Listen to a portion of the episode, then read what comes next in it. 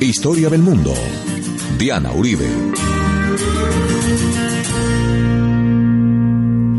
Buenas. Les invitamos a los oyentes de Caracol que quieran ponerse en contacto con los programas, llamar al 302-9559, 302-9559 entre semana, o escribir a info arroba la casa de la historia info arroba la casa de la historia o consultar nuestra página web www.lacasadelahistoria.com www.lacasadelahistoria.com y le recordamos a los oyentes que Caracol Radio y La Casa de la Historia son los canales oficiales del trabajo de historia del mundo, no hay otros. Hoy vamos a ver Rusia durante las guerras napoleónicas y en la era de la Santa Alianza.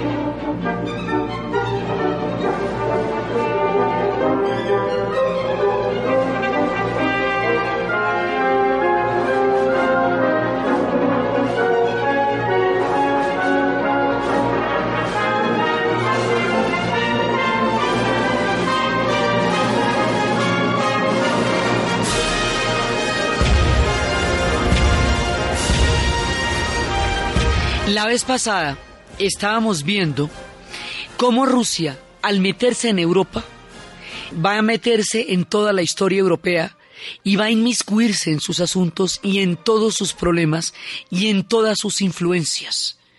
Y esto la va a llevar eventualmente a una guerra con Napoleón. Entonces habíamos visto que esto tiene varias etapas. Habíamos visto cómo hay una etapa en la cual simplemente cuando Napoleón todavía no tenía ese poderío, tuvo un incidente con el embajador ruso en la isla de Malta. Y ese incidente con el embajador ruso que lo trató terriblemente y lo expulsó, fue tomado por el zar Pablo I, que fue el que sucedió a Catalina, el hijo de Catalina, Pablo I, como una mala señal de Napoleón y entonces entró a la guerra con los otros ejércitos.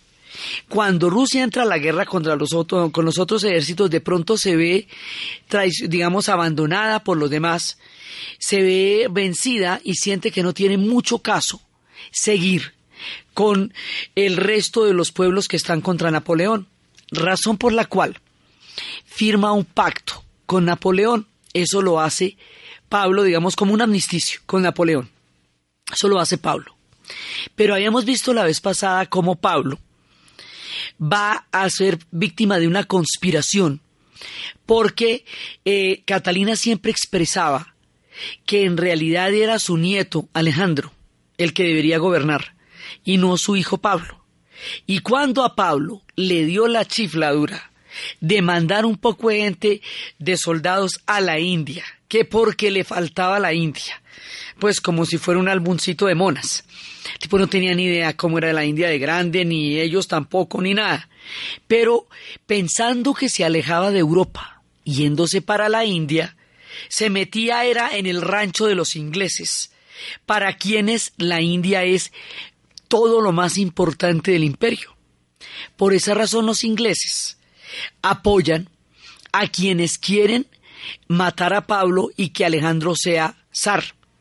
O sea, había una tendencia dentro de los rusos. Los ingleses simplemente, como habíamos visto, la apoyan, no hacen más. Y esa tendencia efectivamente mata a Pablo. Pablo I es asesinado y va a sucederlo su hijo Alejandro, que Alejandro I, que era el nieto favorito de Catalina. Esto al final de la vida Alejandro le va a dar mucho karma porque pues eh, si no estaba directamente involucrado en la conspiración o si en todo caso era para ponerlo a él. Entonces, resulta que sube Alejandro y Alejandro sí es el que va a tener que lidiar con todo el tema de Napoleón. Alejandro va a hacer también un tratado con Napoleón. Y ese tratado con Napoleón es una manera de salvar a Rusia. Napoleón decía de Alejandro que era precioso, que si fuera una mujer se enamoraría de él, le decía a Josefina, era divinísimo, recontra titino, maravilloso. Y ellos hacen un tratado que dura de todas maneras de 1805 a 1807, y en ese tratado, en, en, en 1807, ellos lo que logran es hacer tiempo. Hacían el tratado de Tilst, donde además ganan eh, por lo menos Finlandia y el avance por las repúblicas bálticas que habíamos visto la vez pasada, que serían en últimas las que determinarían en el futuro siglo XX la caída de la Unión Soviética, porque fueron víctimas tanto con Napoleón como en Hitler, como con Hitler, de un reparto entre potencias. Entonces él logra su entrada a, las repúblicas bálticas, Lituania, Letonia, Estonia, Finlandia. Entonces se gana unos territorios chéveres, gana tiempo, y Napoleón cree que con eso, digamos, ya los tiene totalmente en la, comiendo de la mano de él. O sea, hace su tratado y el tratado de Telsit y además por otro lado también habían dicho que no le iban a vender a los ingleses cáñamo porque el cáñamo lo necesitaban para los barcos. Y la idea de Francia, por supuesto, era que Inglaterra no se hiciera más poderosa de lo que ya era. Entonces, Napoleón hace toda su vuelta llega, se vuelve así de poderoso, gana las grandes batallas, las de Austerlitz, bueno, las de Marengo, todas sus grandes batallas y todo.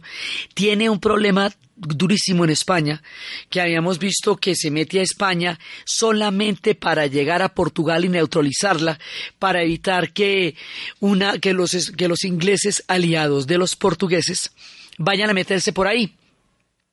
Pero al hacer eso, termina invadiendo España, termina fracturando España. Los portugueses simplemente trasladan el imperio a Río de Janeiro con lo que no se van a enfrentar con Napoleón se mete en una guerra con los españoles a los que, con los que era aliados. La guerra fractura España. La fractura de España crea las condiciones para el movimiento de juntas y el movimiento de juntas es nuestra primera independencia. O sea que toda esta vuelta va pasando con Napoleón en España, pero allá está clavado y tiene un problema non en España muy grave porque además las ideas que llevaba eran muy progresistas, pero la manera como las imponía hizo que los españoles tuvieran una resistencia feroz contra él y España no entrara en la modernidad. Entonces sigue Napoleón con todas sus grandes avanzadas y de pronto después de todo, de haber avanzado por toda Europa, además con Napoleón se van metiendo todos los, los diferentes ejércitos. Y ahí es cuando los polacos de todas maneras se meten con Napoleón porque consideran que en un momento dado ahí hay una oportunidad para que resurja Polonia, que había sido repartida como Estado Nacional en tiempos de Catalina la Grande, por ella y por las otras dos potencias, y ven en las guerras napoleónicas una oportunidad por el discurso nacionalista que tienen los franceses.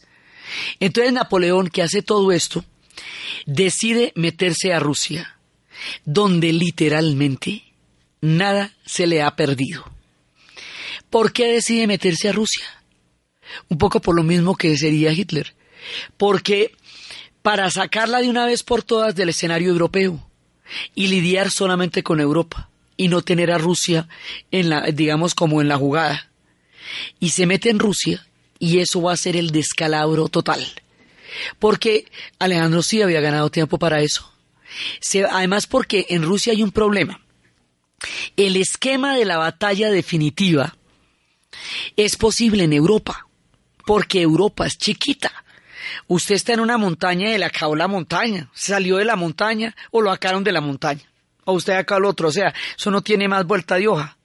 Pero Rusia es una estepa, una estepa de millones de kilómetros, una estepa gigantesca que no tiene fin.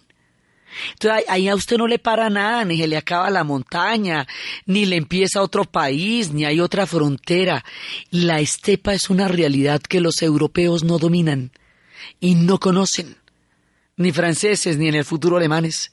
El tipo se va metiendo por la estepa y en la batalla de Borodino, sobre la cual está basada, como estábamos viendo la vez pasada, la gran novela de Tolstoy, La guerra y la paz. Allí aparentemente ganan los franceses, pero la batalla es tan absolutamente desgastadora y sanguinaria que a la hora del lo que pasa es que pierden es mucho, mucho, mucho, mucho de su ejército se desgasta. Entonces ellos creen que de ahí van a poder eh, emprender la campaña antes de que lleguen las nieves. Y siguen avanzando y van a llegar a Moscú, queman Moscú. Pero no sacan nada, tampoco ya no hay nadie en Moscú, han evacuado. Han dado la, la orden de tierra arrasada, de quemar y de seguir para el centro. Entonces quemar Moscú tampoco, pues hartísimo, pero tampoco significa una victoria sustancial para Napoleón. Todo esto, La Guerra y la Paz narra primero todo el ambiente palaciego, cortesano, los bailes, las danzas, las familias nobles, todo lo que estaba pasando y luego lo, que va a hacer la guerra con ellos. Es un cuestionamiento ético muy profundo y muy fuerte de Tolstoy, que entre todos sus muchos espíritus era un hombre de paz. Él participaría más adelante en la guerra de Crimea y de ahí le cogería bronca a las guerras y situaría esta posición suya en el contexto de las guerras napoleónicas. Entonces queman Moscú. Bueno, pero tampoco esto no nos define nada. Entonces ellos piensan que van a terminar la campaña, que la van a poder terminar pronto, pero resulta que cuando a la nieve de Rusia se le añade el barro, entonces el barro traba las botas de los ejércitos. Y mientras el barro va trabando las botas, los cosacos los atacan y los van atacando y los cosacos no es que son de allá, eso es lo que hacen. Entonces, para los rusos, Napoleón es un tipo que viene con dos antiguos enemigos, los polacos y los germanos porque cuando Napoleón invade a Rusia, los polacos se van de voluntarios, pensando que de esa manera tienen el chance de recuperar su Estado nacional. Se sintieron muy tristes cuando hizo el Tratado de Paz con Rusia, pero ahora que la va a invadir, si se piden, yo me pido a Napoleón, yo mejor dicho, dígame no más. Y los hermanos también se van detrás de él, porque hay gente germana también, su ejército ya casi no es francés. Y se van metiendo allá y se los empieza a tragar la estepa.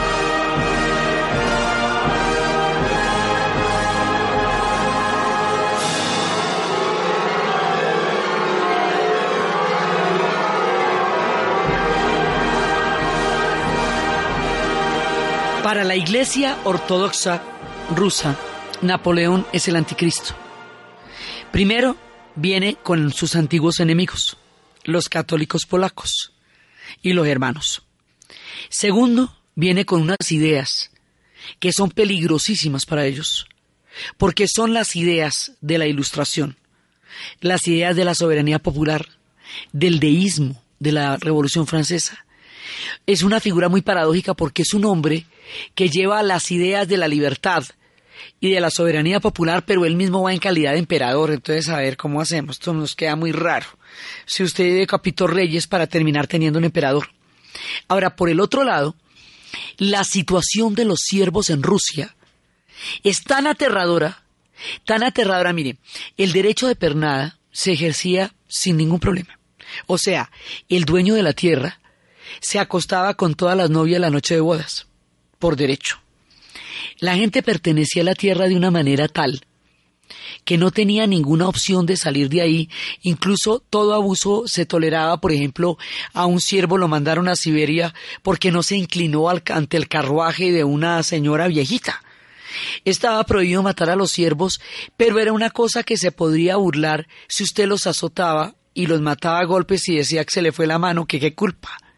No tenían ningún tipo de derecho. Eran reclutados por cuotas para los ejércitos. Inclusive también los llevaban como sustitutos para los hijos de los nobles que no querían ir a pelear y compraban con los siervos el que fueran en lugar de ellos a la guerra. No tenían absolutamente ningún derecho de ninguna naturaleza y su vida se hace cada vez más miserable. La vida de estos campesinos y de estos siervos va a estremecer profundamente el alma de Tolstoy.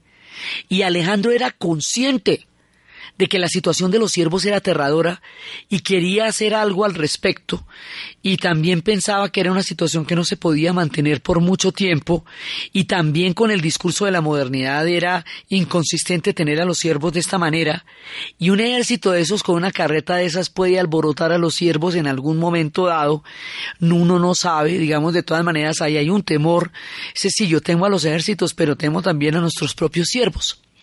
Sin embargo a pesar de que estas contradicciones eran brutales y terribles, y que los contrastes eran desgarradores, prima la idea de la Santa Madre Rusia.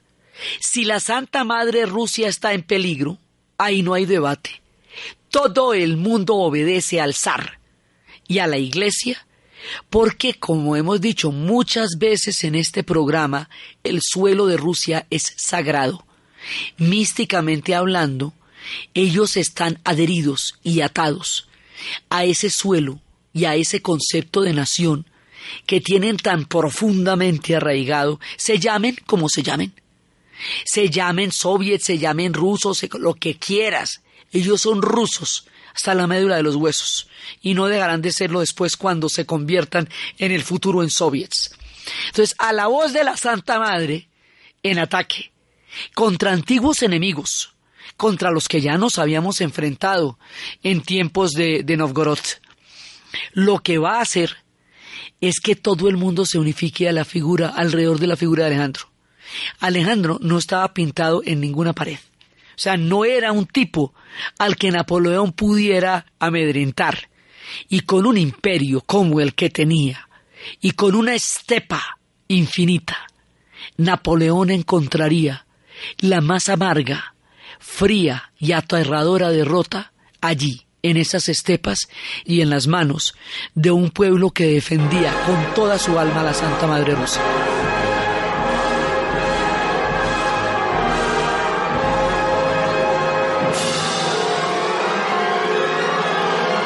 Era una guerra que de todas maneras llamaba al profundo misticismo de los rusos. Napoleón invade en 1812. Por eso lo que estamos escuchando desde la apertura, desde la entrada del programa, es la obertura de 1812 de Tchaikovsky, porque es la manera como ellos representan con toda grandeza y con todo orgullo lo que hicieron. Y esta gente que pasó de los grandes salones y los grandes bailes a las más terribles batallas, derrotó a Napoleón a la postre, el tipo va a ser derrotado en Rusia. Y esa derrota le va a dar a Rusia el carácter de potencia. Es ahí donde se van a ganar el derecho real a decidir, ya no a participar, ya no estar en consonancia con, a decidir literalmente hablando los destinos de Europa. Y esto les va a pagar dos veces, porque cuando la segunda también. O sea, es por esta campaña en Rusia. Cuando Napoleón se devuelve, está terriblemente desgastado. Su ejército está congelado. Regresa en una situación lamentable, lo que le da a los europeos el tiempo para organizarse, para esperarlo, para derrotarlo una primera vez, y es cuando él se va para, cuando lo llevan al Elba, y luego para eh, cuando él regresa, vuelve a tomar los ejércitos y finalmente lo van a derrotar en Waterloo y la derrota de Waterloo lo va a llevar finalmente a Santa Elena, una isla en la mitad del Atlántico donde no queda nada en ninguna parte y es donde finalmente él va a morir. Pero el hecho de que Napoleón vaya a ser derrotado por los rusos en territorio ruso cambia toda la correlación de fuerzas de Rusia con respecto a Europa y le da derecho a decidir su destino. Y por eso es tan importante. Ellos salen fortalecidos, ellos salen heroicos, crean un mito fundacional mucho más grande a los que ya tienen en su increíble imaginario, que se compone de gestas y de epopeyas desde los tiempos de Alexander Nevsky. Y ahora, ¿cómo te parece? derrotando a Napoleón, ¿cómo te queda el ojito? Si es que a Napoleón no lo para ver a nadie, pero nadie, y estos lo pararon. Entonces, para ellos, eso va a ser un hito en la historia, por eso habíamos hablado la vez pasada de ese mosaico gigantesco mural que está en la última estación del metro de Moscú, que más que un metro está compuesto por una serie de estaciones palacios, donde en ellas se ven las más monumentales obras de arte y de escultura que uno se pueda imaginar en una ciudad hecha para demostrar la eternidad de un imperio. Entonces allá está el mosaico de Napoleón vencido a manos de los rusos. Entonces ellos por esta derrota a, Napoleón van a ser los artífices del nuevo orden, porque el que va ganando es el que va diciendo cómo es que va a quedar la mano. Entonces, por eso, cuando Napoleón sea derrotado y cuando haya un plan de reconstrucción de la Europa posnapoleónica, de la Europa después de la guerra, eso se va a hacer en Austria. lo va a dirigir un hombre que se llama Metternich. Es un nuevo orden que se va a conocer como la Santa Alianza.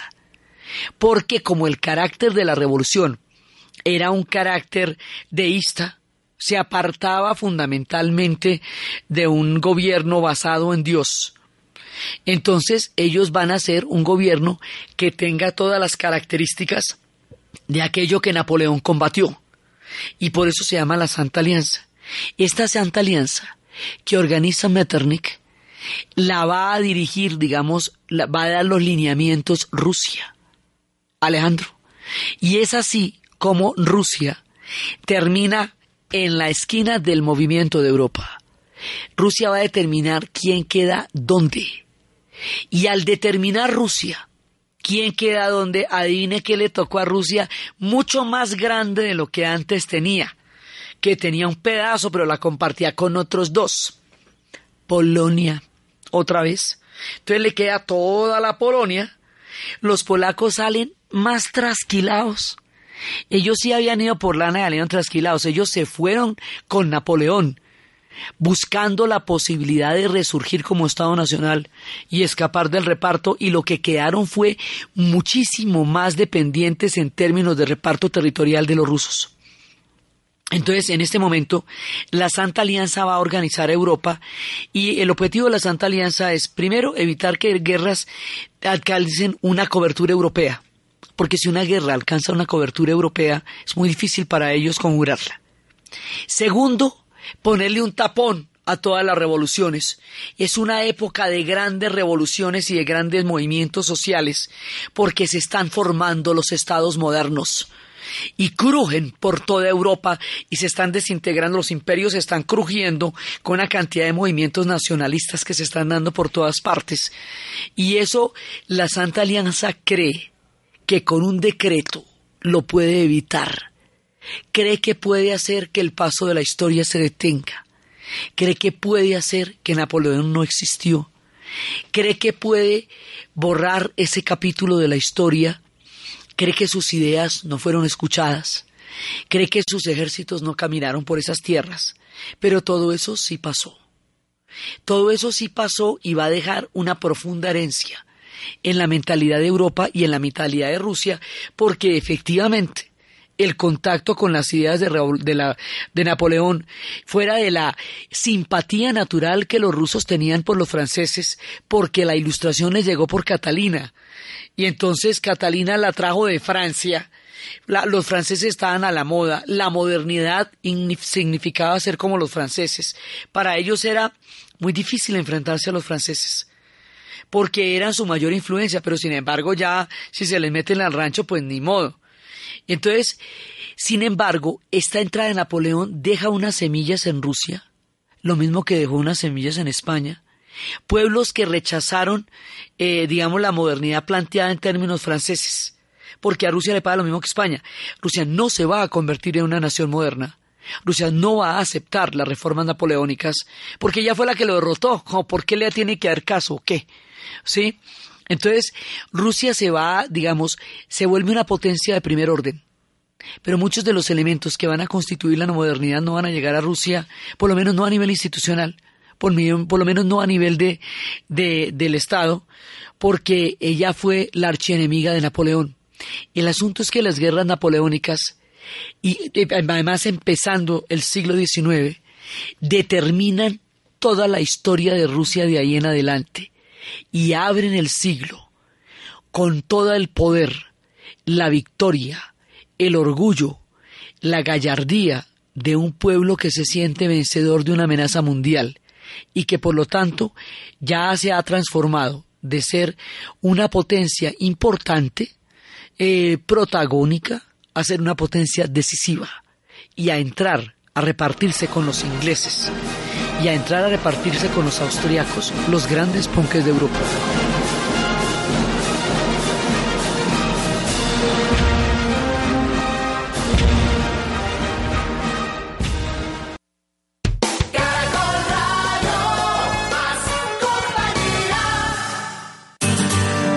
Historia del mundo de Caracol Radio con Diana Uribe.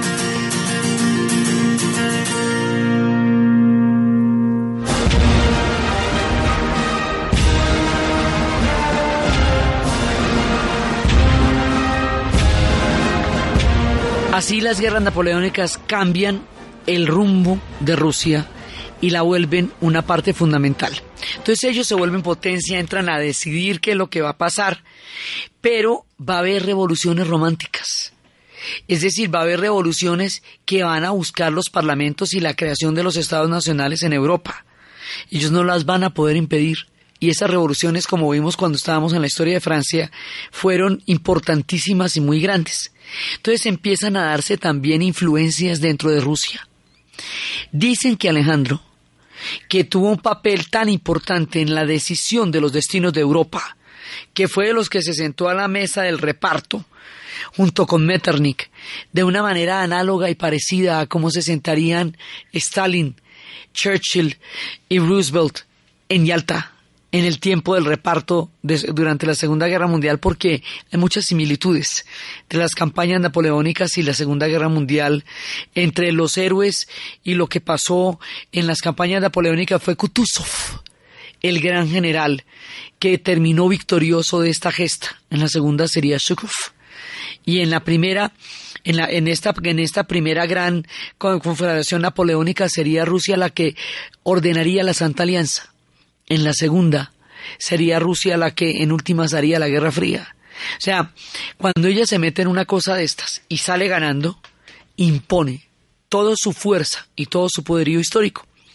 Entonces, Alejandro, después de semejante papel tan importante, Alejandro se vuelve místico y dicen que cada vez se vuelve más y más místico porque él tiene, por un lado, un remordimiento muy grande de conciencia con la conspiración que mató a Pablo y lo subió a él. Y por otro lado, de todas maneras la guerra le hace mella, de todas maneras el hombre se va volviendo un tipo cada vez más alejado de ese mundo fastuoso y brillante donde él estaba, se vuelve cada vez más un hombre místico y un día muere muere en circunstancias tan extrañas que hay una leyenda.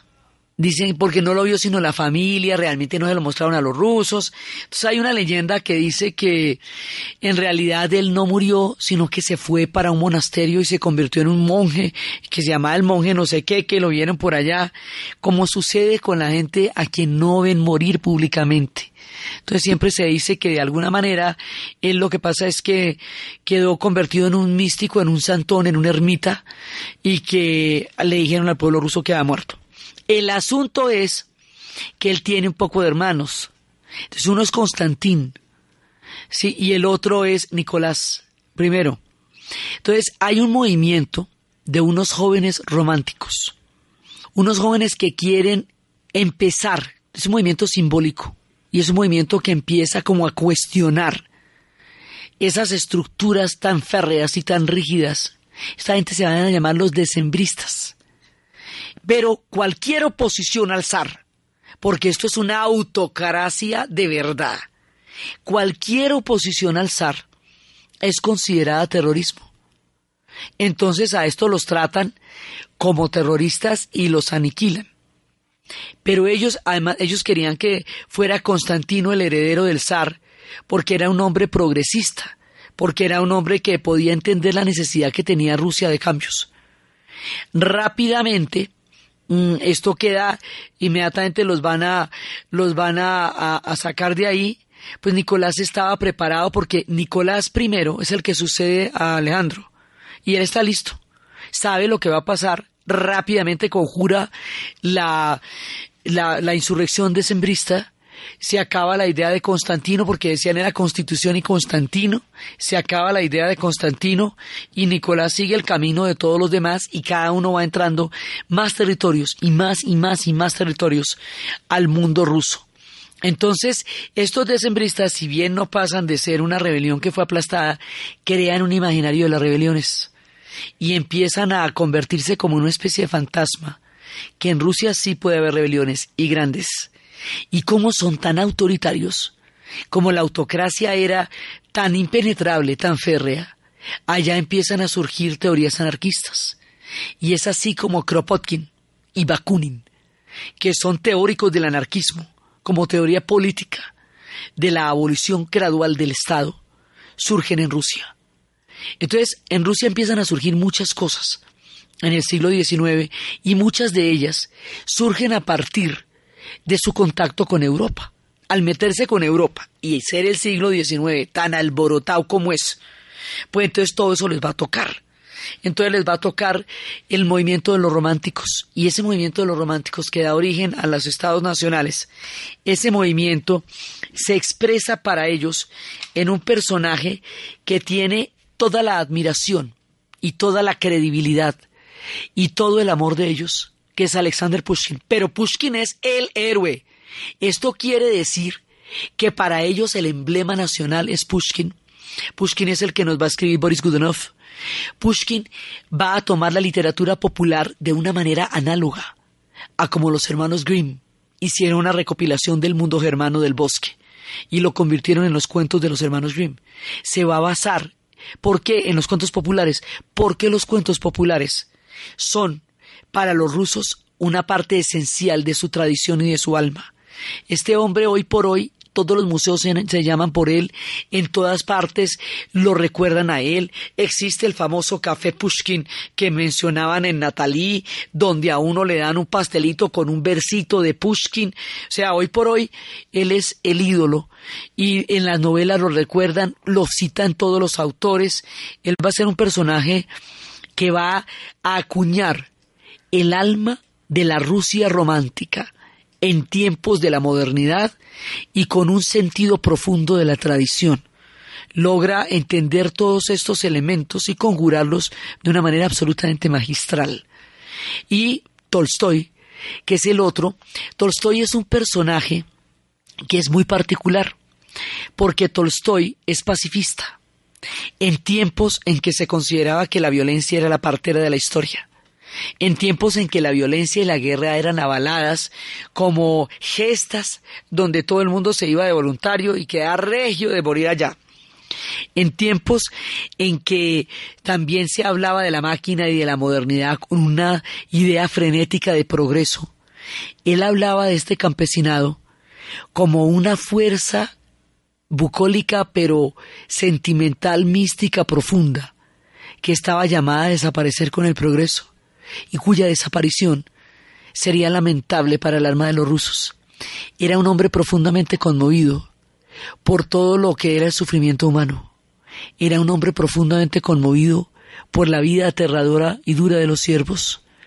El campesinado siempre fue para él idílicamente su, su parte más importante, por eso era que las ideas socialistas que estaban empezando a andar todavía no le, no le llamaban la atención porque eran, eran de un mundo industrial, de un mundo de progreso.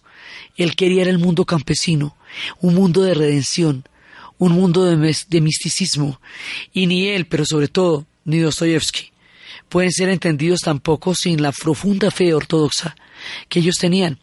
Tolstoy dicen, bueno, además de todo lo que significa la guerra y la paz, él va a escribir otra obra, muchas obras, pero una de ellas, Ana Karenina, que va a ser de las más, eh, de las más connotadas. Ana es una mujer atrapada en las estructuras patriarcales de la Rusia del siglo XIX. Ana es una mujer casada con un oficial y que tiene con él un mundo y una, y una situación de la cual no puede escapar. Ana se va a enamorar de un joven oficial del ejército y él del conde Bronsky y lo va a conocer en una, en una fiesta. Y se van a enamorar de una manera tan impresionante que después ellos van a huir. El padre, el esposo de Ana le quita el hijo. La pérdida de ese hijo es para ella un sufrimiento permanente. En un momento dado toda la sociedad lo rechaza, razón por la cual el conde Bronsky termina viviendo con ella aislado de todo y al verse aislado del mundo militar, donde él tanto se sentía un hombre brillante y maravilloso, empieza a deprimirse y su amor por ella empieza a decrecer. Y cuando ella siente que lo ha entregado todo por amor a Bronsky, que ya no tiene su amor, no puede ver a su hijo, no tiene su hogar, está totalmente aislada, la sociedad no la admite de ninguna manera, tiene este dramático final de arrojarse a los rieles de un tren y así se suicida Ana Karenina.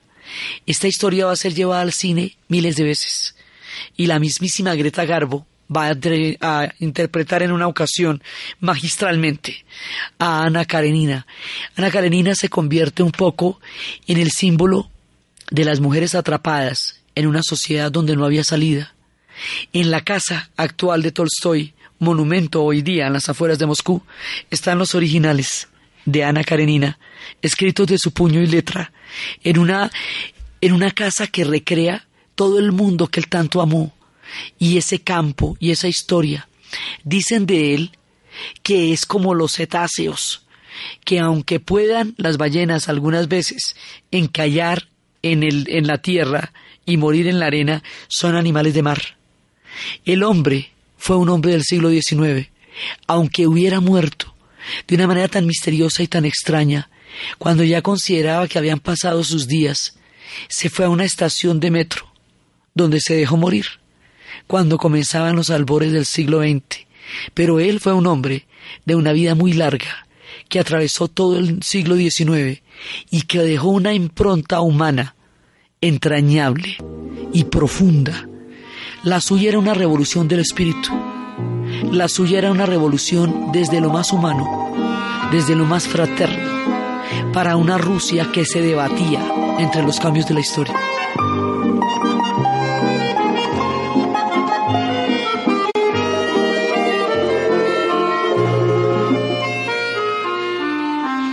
Esta es la época de los grandes escritores. Rusia descolla con una literatura impresionante. Está Tolstoy, está Pushkin con toda su gloria, está Nikolai Gogol. Y Nikolai Gogol va a recuperar también una parte del alma rusa y de todas sus historias y por eso él va a escribir Taras Bulba, porque él va a recuperar ese imaginario cosaco que se había enfrentado a los polacos y que había constituido una de las fuerzas que compone la identidad y la historia, porque además ese hálito de libertad que existe entre los cosacos y esa manera de, de entregarse tan devota y tan libremente a la Santa Madre, él va a tener una gran literatura y va a ser otro de los poderosos, poderosos, y va a ser entrañable en sus cuentos y en sus historias. Está Nikolai Gogol. Está también un personaje que es de una belleza increíble, increíble, que se llama Anton Chekhov. Y Anton Chekhov habla de los empleados, él habla de los personajes grises, de los personajes que nunca llegan a ser, de este tío Vania, que siente el fracaso de su vida, él habla de mi vida, el diario de un provinciano, un hombre medio que se va para el campo con una mujer a la que adora y todo le sale mal y le pide perdón por las cosechas que se pierden, le pide, le llora por los inviernos.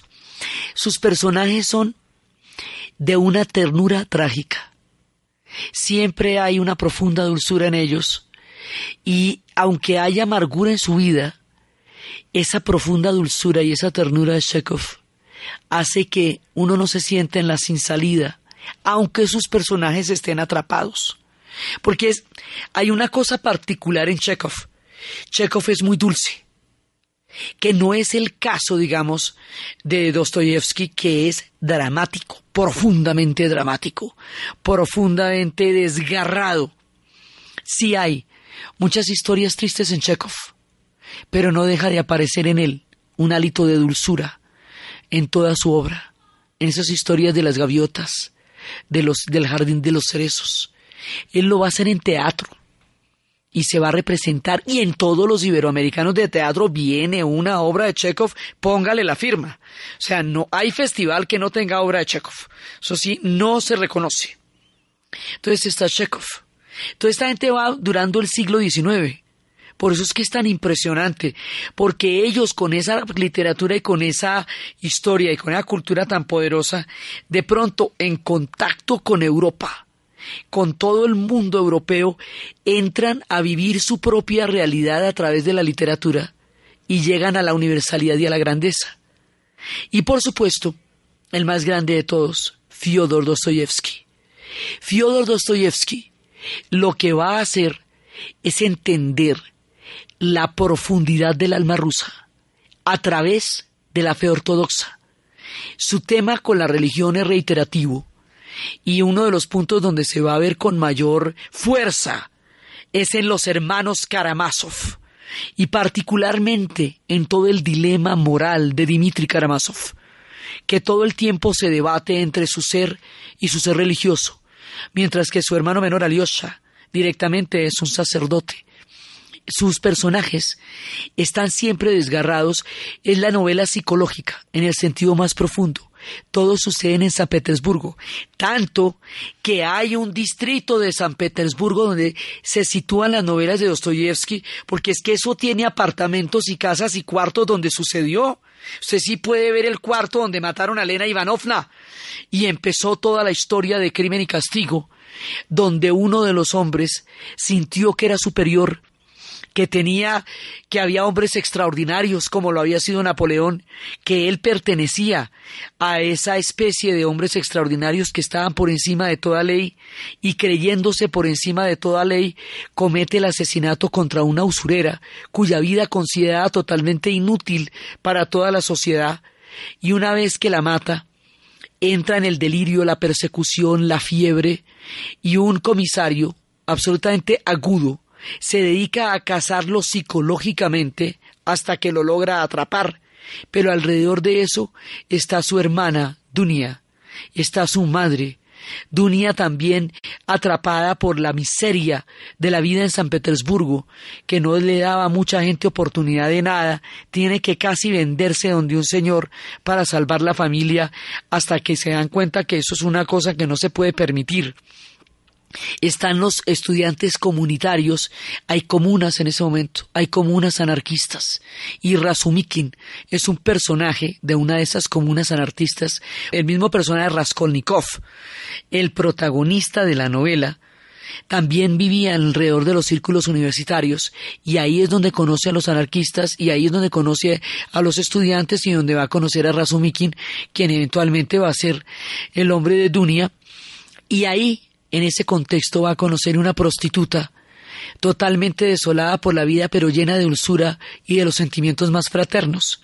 Esa mujer, que se llama Sonia, va a redimir a Raskolnikov una vez que él se vea obligado por la culpa a confesar y sea condenado a siete años de prisión en Siberia, cuando él se da cuenta que no tiene nada extraordinario, que nadie puede quitarle la vida a otro, que eso no es un derecho de nadie y que él no está por encima de ninguna ley y que como tal también tendrá su castigo, Sonia le da la redención a través de la fe, la solidaridad y el afecto que hacen que él encuentre en su corazón y en su compañía una razón para volver de la profunda oscuridad en la que se metió en el momento del crimen. Antes del crimen hay como unas 25 páginas de fiebre y delirio, en el cual Raskolnikov empieza a sentir el peso de lo que va a hacer y después el peso de lo que hizo. Una novela desgarrada, profunda, visceral, en donde se bucea los meandros del alma rusa, entre la culpa, la religión, la fraternidad, la pobreza, la solidaridad, los sentimientos más sublimes y a la vez el oportunismo de los de los usureros y de toda la gente que se aprovecha de la miseria del pueblo. Es un fresco de la San Petersburgo de la época. Esto que, que va a ser crimen y castigo y la obra por, precisamente por el perfil psicológico tan profundo por la manera tan impresionante como logra encontrar a sus personajes se inmortalizará esa historia de la guerra de Crimea de la Dama de la Lámpara, de la sangre derramada, de esa basílica impresionante de San Petersburgo y de cómo continúa esta historia cada vez más grandiosa a medida que van pasando los años del siglo XIX, lo que vamos a ver en el siguiente programa. Entonces, desde los espacios del pueblo ruso defendiendo a la Santa Madre en la estepa de la invasión de Napoleón, desde los espacios del alma caritativa y de una dimensión humana increíble de León Tolstoy, desde todo el desgarramiento profundo de Dostoyevsky, la dulzura de Chekhov, el imaginario de una Rusia victoriosa de las guerras napoleónicas y el fresco gigantesco de la guerra y la paz, y la formación de un pueblo fascinante en un siglo de cambios y de locura y de frenesí como es el siglo XIX en la narración de Ana En la producción Jessy Rodríguez y para ustedes feliz fin de semana.